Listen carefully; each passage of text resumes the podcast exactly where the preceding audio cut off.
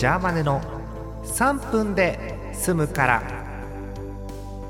2020年6月12日金曜日の夜です。皆さんこんばんは。フライデーナイトジャーマネです。え昨日のことだったでしょうか。全国各地がわーっと梅雨入りしまして。えーえーまだ梅雨入りしてなかった。関東甲信北陸東北南部そして九州北部も梅雨入りと。いうことですね。あと残すは東北北部だけということなんですが、え一方その頃沖縄が梅雨明けしました。マジで。早くね、え平年より11日早い。そして昨年より28日も早い梅雨明け。今年は早く明けんのかな。うん。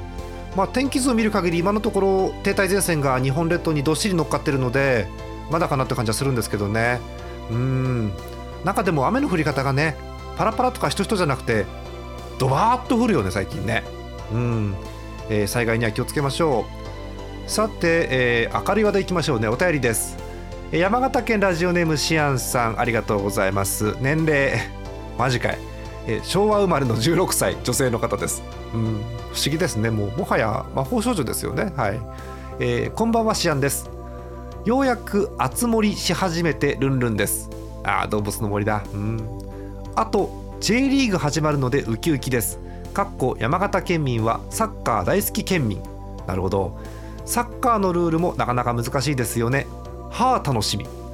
以上真冬の冷蔵庫の異物冷凍みかんを食べながらの投稿でした。かっこ冷えているってレベルじゃない。はあ。あと関係ないですが昔推理小説書こうとして冷凍みかんを凶器にしようとしたけど可愛いからやめたことがあります。えーというお便りです。ありがとうございます。どれから触れようね。えっ、と動物の森。いいよ。私もやってる、えー無人島クリエイトしてみたり、えー果物育ててみたりしてるんですけど。えっとねあれなんだ、えー化石が発掘できるんですよあのゲームは。でその化石を、えー博物館途中から博物館できるんですけど博物館の、えー館長の、えー風太くんのとこに持ってくわけ。そうすると鑑定してくれるんだけどいい加減たくさんねこう鑑定してもらってるとダブりが出てくるんですよ。もうすでに博物館にあるやつを持ってっちゃったりして、うん、そうすると、まあ、お金もないんで買い取りは我慢するっすなんて風太が言うんですけどその時にねいっぱい風太から汁が出ます。いっぱいね風太がね液体を出すんだよね。それをじとめで見てます。あれサッカーの話はどうなったんだっけ？